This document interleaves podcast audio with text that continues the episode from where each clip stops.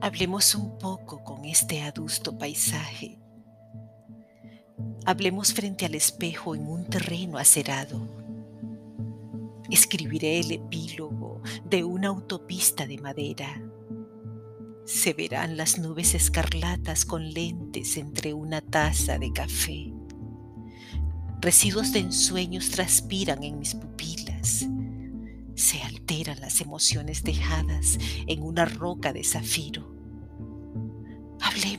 Y construiré una montaña de espadas sin filos, bonancible y en completa gala del fuego del saber. No más palabras. El resto es silencio. Haré alarde de lo que no diré o no haré.